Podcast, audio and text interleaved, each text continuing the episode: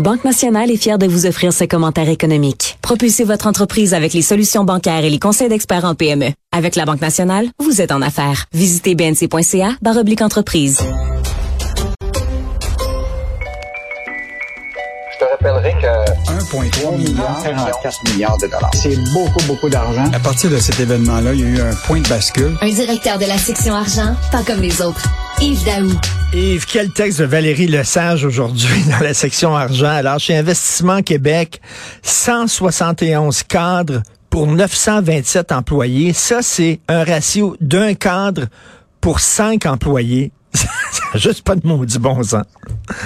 En fait, Richard, il y a l'inflation, il y a l'inflation alimentaire, puis il y a l'inflation étatique. Oui, exactement quand même, Richard, il faut se rappeler qu'Investissement Québec, là, euh, c'est pas en compétition avec personne. Hein. C'est un organisme, c'est presque la banque d'affaires, tu comprends-tu, du gouvernement euh, pour investir dans les entreprises au Québec.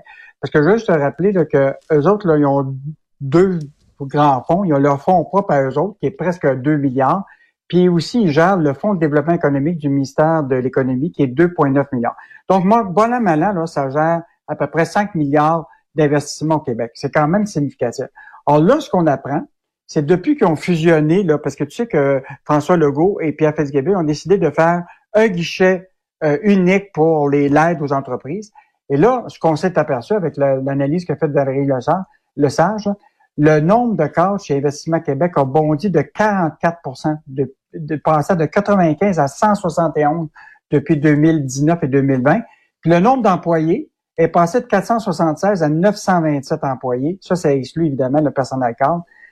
Et juste te rappeler que la rémunération, elle, ce qui est fascinant, là, est passée de 78 millions et là rendu à 150 millions avec des salaires de base à 95 000, des salaires de base à 150 000 et 170 000, 173 000 pour les, euh, les gestionnaires. Puis évidemment, pour les hauts dirigeants, là, on passe entre 671 000 et presque un million pour, pour chacun. Donc, euh, je pense que c'est un organisme qu'il faut vraiment surveiller. La question, c'est tout cet argent-là qu'on met entre les mains, est-ce que ça donne des résultats? Ben oui. OK. Et là, la question, c'est qu'eux autres, là, ils veulent doubler les investissements étrangers en cinq ans au Québec. Ils veulent augmenter 90% des exportations des entreprises du Québec. Ils veulent que le taux de productivité augmente. Et quand tu regardes ces trois éléments-là, là, entre les, les, les années 2019-2020 puis aujourd'hui, il n'y a rien qui a vraiment changé. Donc, tu doubles ton personnel, tu doubles la rémunération, puis les rendements sont pas vraiment... Et Yves, on se souvient que François Legault avait dit un gouvernement caquiste va réduire la taille de l'État. Or, au cours des trois dernières années, à Investissement Québec, il y a eu 44% de plus de gestionnaires. L'État ne cesse de grossir. Est-ce qu'on en a pour notre argent? Non, absolument pas.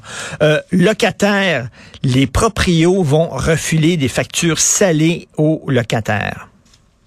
Richard, ce texte-là là, a vraiment marché sur le web ce week-end. Parce qu'on entend parler beaucoup des locataires de ce temps-ci qui vivent là. Mais là, il y a un propriétaire qui dit Moi, là, j'ai vraiment pas le choix. Là. Écoute, il donne l'exemple, lui, il est à Joliette, là, il va devoir, il y a un triplex.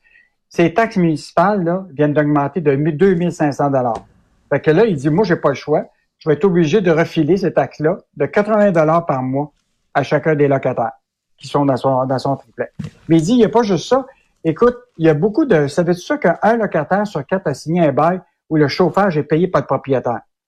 Donc, si ton chauffage augmente de 20 là, tu sais, tes coûts, là, ben le gaz naturel, écoute, tu n'auras pas le choix de refiler cette facture-là. Le, le, le, propriétaire en question, qui s'appelle Steve Forget, il nous expliquait, par exemple, les assurances. Là. Écoute, les assurances ont complètement augmenté. Fait qu'il est obligé de refiler ces, ces, ces, factures-là. Donc, tu peux t'attendre effectivement là, que les loyers là, vont certainement augmenter un peu partout. Puis lui, il s'attend là, à un avalanche de contestation. Et euh, donc, euh, tu, tu, vois le conflit qui s'en vient là, pour se loger. Puis euh, écoute, quelqu'un qui reçoit une augmentation de 100 dollars par mois, c'est quand même 1200 par année. Là. ben oui. Tu vas être obligé de regarder, de regarder ailleurs pour couper. Donc, écoute, autant pour les propriétaires que les locataires, on se retrouve dans une situation extrêmement difficile. Et, même ce qui est intéressant que, que, j'ai appris avec le texte de David Descoteaux, là, 60% des propriétaires sont à taux variable pour leur prêt hypothécaire. Ça veut donc dire que eux autres, là, ils vivent actuellement les augmentations des taux d'intérêt Et donc, ils vont être obligés de, de, refiler ça. C'est toujours ça. À, ben oui, tu taxes davantage les entreprises puis tes imposes davantage, ben ils vont refiler ça à leurs clients, aux consommateurs, puis tu taxes davantage les propriétaires puis ils vont refiler ça aux locataires. C'est certain, c'est toujours comme ça. Euh, le, le, le, le, principe du domino. Euh, en terminant, on n'a pas vraiment le temps d'en parler, mais je veux seulement souligner le texte de Ghislain La Rochelle. Quatre conseils à considérer lorsque vous renouvelez votre hypothèque. Entre autres, est-ce qu'il faut choisir un taux fixe ou un taux variable? C'est pas évident. C'est des sacrées décisions à prendre. Il faut absolument lire ce texte-là. Merci beaucoup, Yves Daou. Bonne journée. Salut.